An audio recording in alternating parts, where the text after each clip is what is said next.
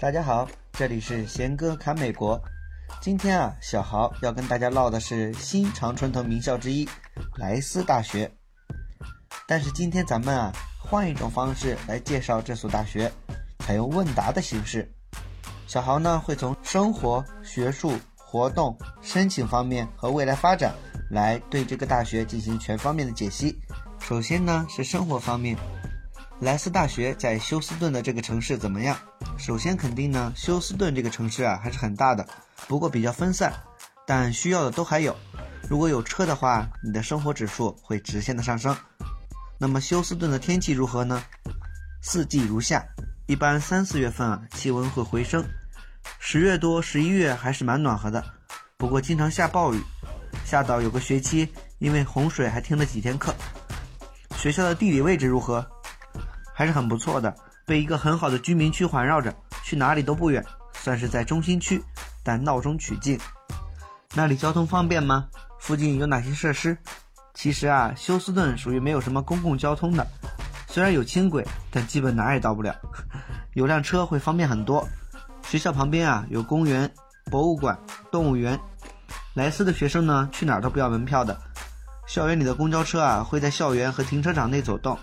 附近呢也有吃饭的地方，还有购物的地方。在周末的时候啊，还会有去超市的巴士。离学校不远呢，还有一个商业广场，想买的都会有。如果你真的有一些牌子在那里找不到的话，还可以去网购。吃的怎么样？校内校外有什么好吃的？校内的话呢，就是食堂好吃一点，不过有很多个食堂，可以提前看好菜单再去选择吃哪一家。中午呢有中餐外卖。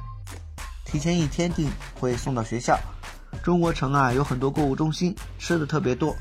休斯顿的中国城真的很大，大到吃不完。学校附近呢也有很多中餐、日料店，韩餐也有一些。校园安全吗？关于安全啊，其实校园内还是非常安全的。虽然不比国内，但是学到很晚还是可以自己回去的。如果还是不太放心，可以找人护送。如果住在外面啊，太晚就不要一个人没事乱走了。如果真的碰到坏人，给他钱他就会走了，自己还是要好好保护自己。天黑了呢，在学校旁边乱走，反而会被那些豪宅的保镖门卫怀疑你是可疑人员。关于宿舍方面啊，莱斯大学呢有十一种以上的宿舍，可以说非常多了。每个宿舍呢，学院有各自不一样的宿舍风格。在此之上啊，每个学院自己也有多种宿舍，宿舍呢是分新旧的。不过，就算最旧的也是没关系的，环境还是可以的。大一、大二呢，住的旧公寓可能会没有独立卫浴，但是空调、暖气是有的。如果坏了的话，发个邮件，马上就有人过来修。当然，你可以去校外住。对了，暑假或者是寒假的话，学校是可以住宿的，你给钱就行。那莱斯的学生风格和特点是怎么样的呢？其实啊，学生各种各样的都有，蛮开放的，学霸还是很多的。值得一提的是啊，莱斯大学的派对特别多，但是大家玩归玩，学习找工作还是很认真的。思想上开放啊，所以能接受各种思想形态。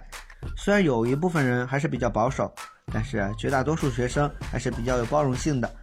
一些有争议的话题呢，大家都比较能接受和自己不一样的想法。图书馆里啊，学习到凌晨的人很多，学习氛围很浓厚。图书馆是二十四小时开放的。学校每学期啊，每个学院都会轮流办公共派对，里面各种各样的热场游戏结束后啊，喝多的人去跳舞。课堂大小都是在多少人左右呢？其实基础课的人是特别多的，一一个教室呢有一两百个人也是不用奇怪的。但是讨论课或者高阶课人还蛮少的，一般在三十人左右。语言课之类的会限制你的人数，比如二十人一堂课，多了你就没办法进了。但是像一些学科基础课，专业要求课，很多人需要上的，开了课就是好几百人。专业人少啊，课上的人就少。学校的必修课和选修课有哪些？必修课啊，当然专业课是必修的。除去你的专业，必修课还有四门分配课，就是从三组课程里面自己选四节课。三组分配课程有文学、社会科学和科学。选修你选什么都行，音乐、摄影、戏剧、哲学，学校什么课都有。每学期啊也会开一些有趣的新课，学校里有没有什么特殊的项目呢？其实莱斯大学啊有语言课交流项目，暑假选学生去别的国家上语言课，其实这听起来都还蛮不错的。平时课业压力大吗？其实还是比较大的。说学习很轻松，那肯定是骗人的。不过大家都一样，聪明又努力，但是本身氛围很好，所以不会让你觉得特别压抑。在活动方面呢，有没有促进国际学生融入的服务？因为有些同学啊可能会担心，刚到这个学校呢没办法融入当地的团体啦，或者是社团之类的。但是完全不用担心，学校里呢会有一些这样的社团，比如中国学生会。或者是什么桥梁社团，会帮助国际学生啊更好的融入美国文化，也有给国际学生准备的信息简介日，国际生呢会相对来说早几天到休斯顿，接着呢会有学校组织帮大家解决一些生活问题。其实啊想在休斯顿融入还是很方便的，那里特别多元化，不太会有排外的现象。莱斯大学有哪些和别的学校不一样的特色呢？大家还记得上次小豪介绍的兄弟姐妹会吗？莱斯大学啊，没有兄弟姐妹会，只有十一个学院，但是学院非常团结，还会调侃其他学院的口号。每个学院啊都有自己的颜色、旗帜、文化、风格等。开学前呢随机分配，不同专业的小伙伴聚集在一个学院内交流玩耍，是一个很好帮助大家认识彼此的机会。在社团方面呢，其实都挺有意思的，有偏实用学术的，也有光兴趣之类的，也有运动的，选择很多。大家都愿意参加很多活动，其实如果你真的不太需要的话，就稍微选一两个就可以了。在申请方面呢，莱斯大学喜欢招收什么类型的学生呢？其实啊，莱斯大学全都是学霸学神，毕竟它是工科校嘛，所以如果申请的时候选文科或者社会科学比较容易进。莱斯大学转专业方面吗？其实挺方便的，只要不是别的专业转进建筑和音乐，你想从别的专业转工程也都可以，只要来得及毕业。大二第二学期结束之前就要确定专业了。那拿到奖学金容易吗？拿奖的人多吗？其实申请进来就带奖学金的国际学生并不多，但也不是没有。进来之后呢，每个部门会看你的 GPA，给一点一两千刀的奖学金。比如工程部门内部前百分之几的 GPA 都会给。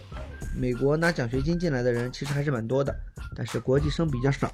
其他的就根据你专业里的 GPA 排名情况。那说到大家可能最关心的啦，那未来发展方面呢，就是寒暑假有没有哪些实习项目呢？其实啊，学校有很多实习项目，也有很多研究项目。休斯顿本地呢也有很多机会，你或者也可以选择去别的地方。认真找的话，不会说找不到的。那学校提供的实习机会多吗？其实啊，每个学期都有两场的人才市场，秋季那场最大。会有一百五十家左右公司来设点接受咨询和简历投递，同时啊，莱斯有一个事业中心，可以免费帮助大家提升面试以及沟通的能力，甚至帮大家做一个职业规划。学校很多活动啊，都会邀请很多校友来，然后专业内的一些活动也会请自己专业毕业的校友来演讲，基本上很多大公司的人都会来，所以机会还是很多的。好了。小豪一口气回答了这么多个问题，你还有什么想知道的？可以私信我，或者关注我的个人微信公众号“贤哥侃美国”。另外啊，为了跟大家更好的交流，解答大家的问题，我们成立了贤哥粉丝交流群，等你一起来探讨更多关于留学的问题。咱们下期再见。